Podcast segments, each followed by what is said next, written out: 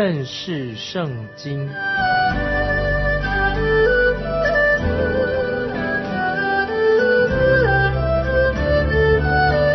认识上帝的话，把上帝的话带到全世界。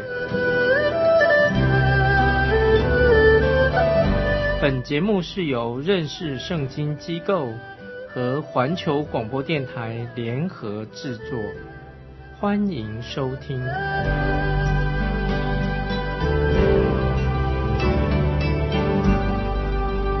亲爱的听众朋友，你好，欢迎收听认识圣经。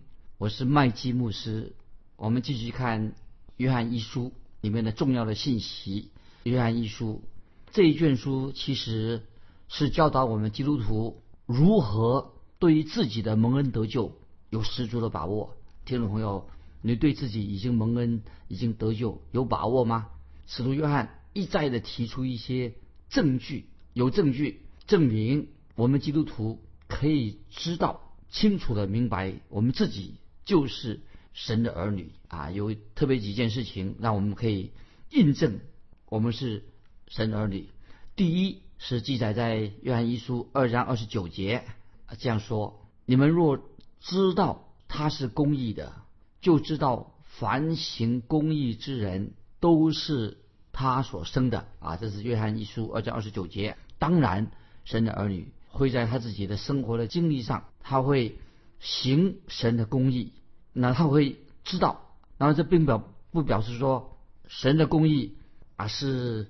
很怎么样特别的事情，惊天动地的事情啊，或者说你只是说偶尔为之，偶尔为主做一点功，而是特别要基督徒你的行事为人变成你什么，变成你的生活，变成你的常规。当然，我们知道基督徒偶尔也会犯错跌倒，但是如果你真是神的儿女的话，这个行公义，公义就是你行事为人的准则，就是你的生活就可以印证。你自己就是神的儿女。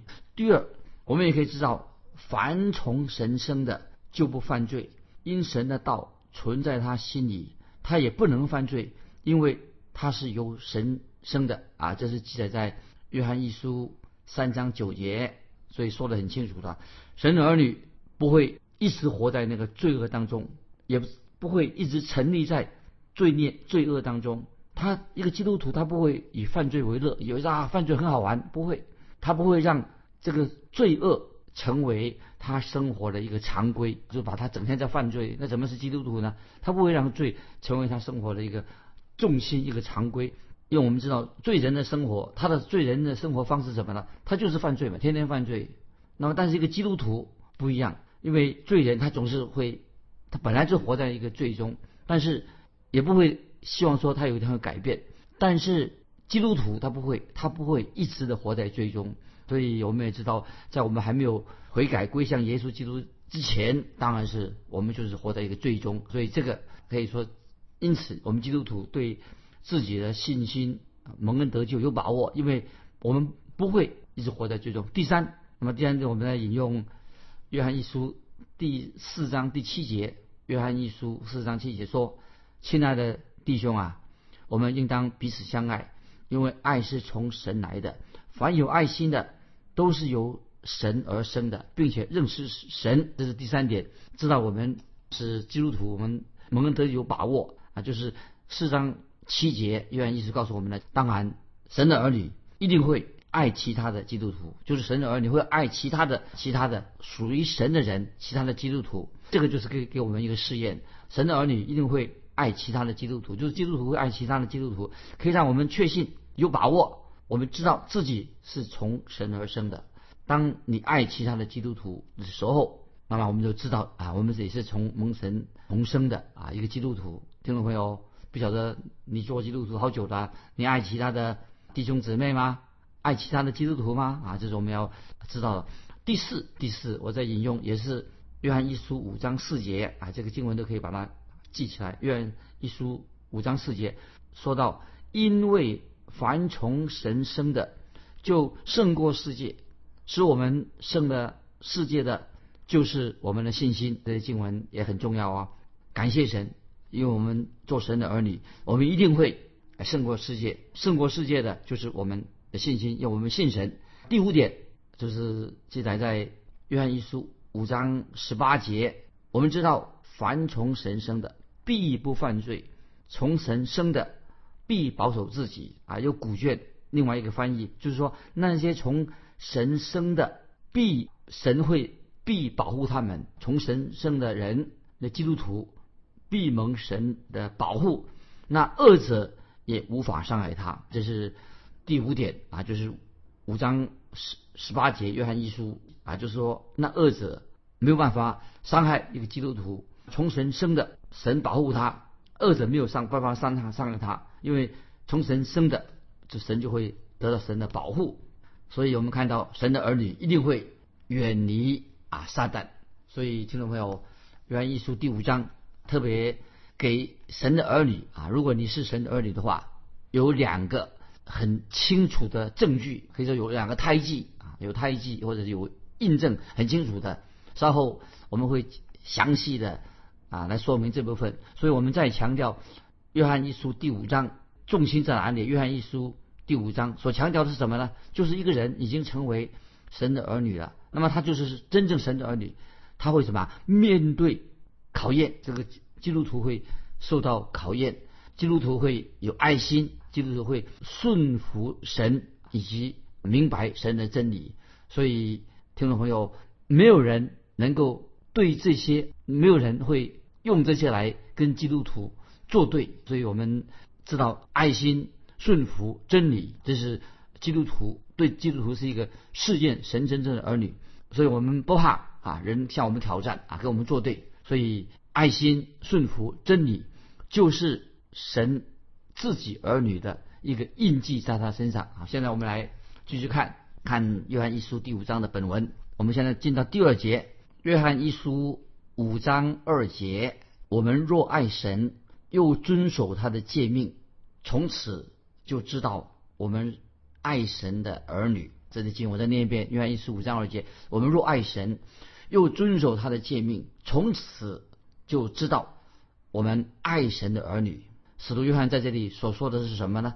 就说到关于神的诫命。那神的诫命到底是什么事？还是神的诫命呢？就我所理解的，这里所说的诫命不是指旧约的律法，而是指主耶稣基督他在世上的时候所吩咐门徒要遵行的。所以是主耶稣在世上所吩咐的命令。那么，例如《帖撒罗尼迦前书》第五章，我们看到保罗所说的是什么呢？我们看到的不是十条诫命，而是说到许许多多项，就是关于基督徒应该遵守的命令。《帖撒罗尼迦前书》第五章十六节，听众们是很熟悉的，这是我们基督徒要去经历的。说要。常常喜乐，还说到什么呢？在十七节啊，这举例也是命令，神给我们的命令。十六节说要常常喜乐，十七节呢要基督徒不住的祷告，不住祷告。新约我们看到关于神给我们基督徒的命令有二十二项这么多，所以我们基督徒当然这些以上的所提的这二十二项，以后会慢慢你可以想说，都是我们基督徒。应当遵守神的命令，或者说，所以也许说，这是我们基督徒应该遵守的诫命，神的命令。每一个神的儿女都要遵守这些命令，作为我们生活的准绳。所以，听众朋友，我们基督徒应当知道啊，是神透过使徒还有耶稣所说的很多很多我们应当遵守的命令。所以，神的儿女应该心里面很向往、很渴慕。来遵守神的命令，听众朋友，不晓得你除了世界以外，还有想到神叫他自己的儿女应该渴慕如何来遵守这些神给我们的命令。我们继续看约翰一书第五章三节，约翰一书五章三节说：“我们遵守神的诫命，这就是爱他的，并且他的诫命不是难守的啊！”这些经文，听众朋友。常常我们会不会把遵守诫命、遵守神的命令啊，当成一个重担？约翰一书五五章三节怎么说呢？我们遵守神的诫命，这就是爱他的，并且他的诫命不是难守的。所以按照我们读这个经文，这个字面的解释，翻译说不是难守的什么意思？什么叫做不不是难守的？就是不会把神叫我们遵守的诫命、遵守的命令当成什么一个沉重的担子啊！听众朋友，今天我们服侍神、遵守神。神的命令会不会认为说，哎呦，这很难，好难守啊！这是一个重担压在肩头上。其实，神给我们的诫命不是难守的，不是一个重担，而不也不是叫非常不容易去遵守的这个诫命，而是这些诫命乃是给那些信耶稣的人、已经重生得救的人遵守的，不是变成一个人啊，一个基督徒身上又加了许多的重担。所以，使徒约翰这里所强调的什么？神的儿女会什么？很渴慕，很欢喜，遵守啊神给我们命运。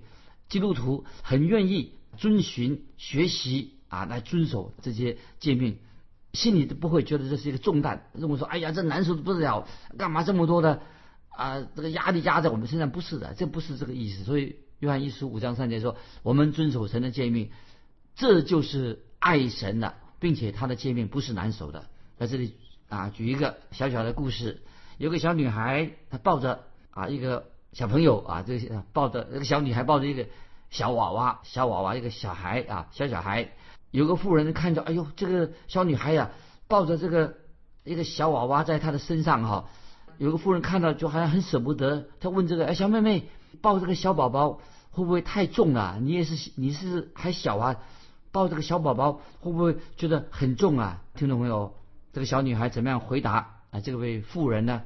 她说一点都不重，因为他是我的弟弟啊。为 这个小女孩回答的很好，她说不重，我抱了这个，她是我他是我的弟弟，小弟弟，我抱在把他抱在身上，一点都不觉得重。听众朋友，这什么意思呢？因为如果你为弟兄姊妹做事，主内的弟兄姊妹做事，你帮助他的时候啊，或者你要。关心他的时候啊，你就不会觉得这是一个重担啊，这情况就不一样。所以这里刚才我们读约翰一书五章三节所说的，我们遵守神的诫命，这就是爱他的，并且他的诫命不是难守的。所以遵守神的命令、神的诫命啊，不是变成一个重担的。所以这里重点是什么呢？是因为神爱我们，因为神是爱的源头，因为神的爱在我们里面，所以变成我们的动力。所以我们愿意遵守神的诫命，而且不会把这些诫命啊当成我们的重担。所以听众朋友，你没有觉得说，哎呀，做个基督徒啊，又要聚会啊，又要组织崇拜，又要奉献啊，又要探访等等，不会把这个遵守神的诫命，不会做神的工，不会把它当成一个重担，而且愿意欢欢喜快乐的遵行啊神的旨意，在我们生命里面。有一个小故事要讲给听众朋友听一下。说到好多年前，有一家的人，他们坐上这个牛车，他们准备要搬家，结果他们就全家人坐上一个牛车，就来到一个小镇，一个小镇上。他们就这个时候就停在一个小镇的一个一个小店啊，一个店铺的门口。那么他们就坐下来了，啊，这家人在从牛车下来，坐在这个小店的门口，跟这个老板，这个小店的老板呢，他们想跟他认识一下，在聊天。那么他们就问这个老板说：“哎，你们这个小镇哈怎么样啊？你们这个小镇是怎么样一个小镇啊？”那个老板就回答说：“吧，那个老板先问他们说：你们是从哪里来的？你们这个牛车啊，到底哈？”你来到我们这个小镇的老板说：“那你你们是从哪里来的啊？你们要去哪里呀？”那么这个这个牛车人就说：“他们啊要搬家啊，要找一个地方搬家啊。”这个意思听不听得懂吧？好，就是停在这个牛车就停在小店的门口，老板要小店老板跟他们聊天，他们就问这个这牛车上的人就问这个这个小镇呢是怎么是什么样一个小镇？那么老板说。那么他就又回问啊，这个这些这个牛车上的人呢，他你们你们从哪里来的？啊？这个牛车上的人就说啊，就对那个牛车上的人说，我们啊以前住的那个小小镇呢是一个很好的小镇。我们以前住的那个小镇哦，我们大家都是互相认识的。我们那个小镇以前住的小镇啊，大家都能够彼此互相照顾的，而且我们那个小镇啊也互相关怀的啊。这个讲的这么好啊，就是讲他，而且他说我们的小镇人呢，他们人那个小镇人实在很好。其实我们实在很不想离开以前那个小镇，但是没有办法，因为我们想往西部，想到西部地方啊去发展。这个时候我们还。虽然我们要往西部走，但是我们还拿不定主意啊，要带要去哪里啊才能够定居下来？那么，所以他就说：“那这个小镇呢？你们这个小镇是怎么样的小镇呢？”啊，听众朋友注意哦，这个小店的这个老板就说了：“他说我们这个小镇呢，哈，会跟你原来那个小镇差不多哦。我们这个小镇会跟你来的那个小镇是一样的，就是跟你们以前来的那个小镇是一样的啊，是一个。”啊，很好的地方，大家能够彼此照顾啊，大家互相认识，比较互相关怀的啊。我们小镇的人都很好啊。那么这个后来他就就听到了啊，那那些坐牛车的人这样就哦，这样这么好的小镇啊。那么这个坐牛车那个当中的家长啊，他说那这样好了，既然是你们这个小镇这么好的话，那我们想哦，我们能不能够来这里定居啊？我们就住在。我们不要去西部了，我们就住在你这个小镇里面就好了，在你们小镇定居了。于是呢，他们就在那里定居了。于是他们就把这个牛车啊，就拖到啊这个小镇里面。那么这是这个前面一段啊，这个故事里面讲前面一段，这个小镇的人当然很欢迎啊，这新来的这一家人。没多久啊，这个故事还没有结束啊，没多久啊，另外有一辆牛车，也是一群人在牛车上面。也来到这个小店的门口，来小店的门口，那么这个牛车有停在这个小店的门口，那么这个小店一定是是牛车必经之地。那么他停在这个小店的门口啊，这个老板小店老板也在那里。那么那个啊来了这个牛车新来的这个牛车这一群人呢啊，那么就问这个老板说：“哎，你们这个小镇啊是怎么样的小镇啊？”那么听懂没有？你想想看，这个老板。怎么样回答他呢？但是我们看到哈，这个小镇的这个小杂货店的老板呢，也这样啊问这个，就问这个牛车新来的这个牛车啊，这个这个人啊，另外另外一组人，就问他说：“他说你是从你们是从哪里来的啊？”那么那个牛车代表那个牛车的等于牛车那个车主好了，他就回答说：“哎呀，他说他那个怎么回答这个牛牛车？”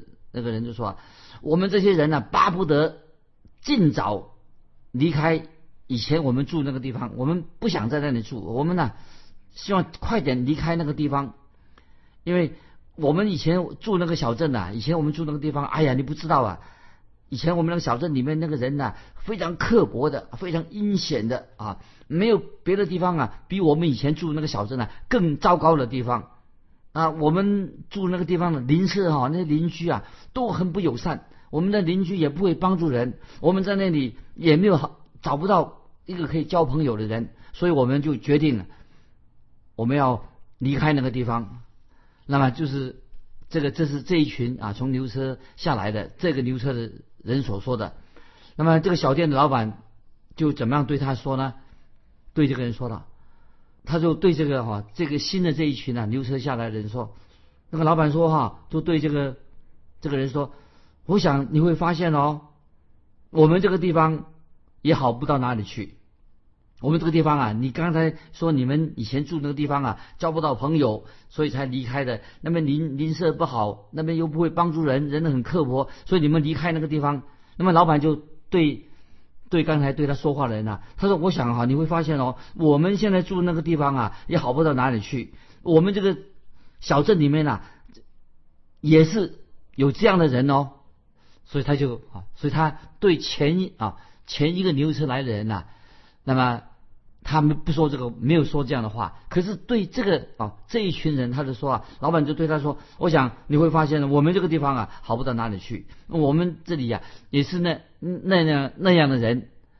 那么于是呢，这第二群啊这个牛车的人呢就决定，哎呦，这个人这他这里既然是这个样子的话，他们决定怎么样？继续上路，那么没有像上那个牛车的人呐、他说：“那我不想离开，我干脆我们就住在这里，我们拿不定主意，那那么我们就定居下来，我就住在你们这个小镇好了。”好了，这个于是这个第二群牛车的人呢，决定继续上路了。那么这个时候哈、发生一件事情了。那么这个小店老板呢、他在对这个两群人不同的人牛车上人说话的时候啊，就有一个啊一个镇民啊，就是他这个这个老板呢、商店老板这个证明啊，你他同一个这个镇里面的，他一直坐在这个老板的旁边。哎，他奇怪，他就说了，哎，他说小店老板呐、你为什么给这个这两群人呢、头一头头先来的这个牛车上的人呐、为什么说法都不一样？你对前面那一个牛车的人说这个镇呐、我们这个镇怎么好？那么现在对这群人呢、你说这个这个镇呐、很不好，为什么说法都不同呢？啊，听众朋友注意，看这个老板怎么样回答呢？这个老板就回答说：“我已经学了一种属灵的功课。什么属灵的功课呢？他说，你去的新地方，跟你离开的地方会完全一样的啊！注意，这个老板就回答说，我已经学了一种功课。什么功课呢？你去的新地方会跟你离开的原来的地方是完全一样的，因为因为你自己是会属于那种人，你就是会属于那种人啊！听众朋友再注意一下，我告诉你，听众朋友，自己如果你自己是神的儿女，如果你是真正神的儿女的话，你就不应该指望别人为你做事，而是如果你是神的儿女的话，你就会指望啊，你去为别人做事，为别人服务。所以，如果你是神的儿女的话，你会主动的以行动表达你对别人的爱心，对别人的关怀啊，这什么意思呢？我要告诉你，如果你是一个基督徒，你不希望老是希望别人来为你做一些事情，为你服务，别人给你爱心，而是你对别人要很真诚，你要关怀别人。所以，约翰福音十三章三十五节这样说：约翰福音十三章三十五节，主耶稣说的：“你们若有彼此相爱的心，众人因此就认出你们是我的门徒了。”这是主耶稣说的。约翰福音十三章三十五节：“你们若有彼此相爱的心，众人因此就认出你们是我的门徒了。”听众朋友，你如果爱主耶稣，你爱我们在天上的父，你就会爱其他的基督徒。你知道，因为你是在遵守神给你的诫命，那么遵守神的诫命不会给你带来的负担。所以马太福音十一章三十节啊，主耶稣又说。马太福音十一章三十节，主耶稣说：“因为我的恶是容易的，我的担子是轻省的。”听众朋友，如果你真心爱主，愿意服侍主的话，遵守主耶稣给你的诫命的话，这个诫命不会成为你的负担。因此，教会的施工跟其他的服侍啊，你都不会以为说：“哎呀，怎么会变成成为我的重担？”不会的。所以我自己在读神学院的时候，我的教授曾经啊教导。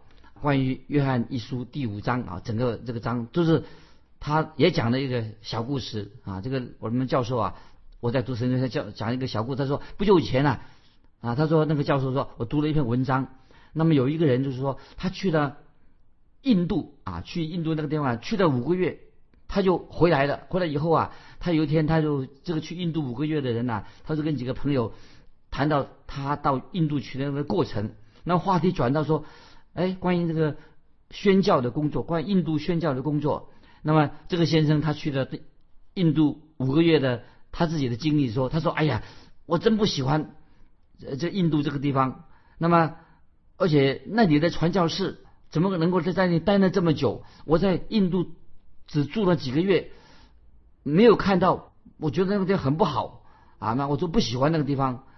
我就说句老实话。”我一个宣教士都没看到。你们说，啊、教会曾经派人到宣教士，我一个人没有看到。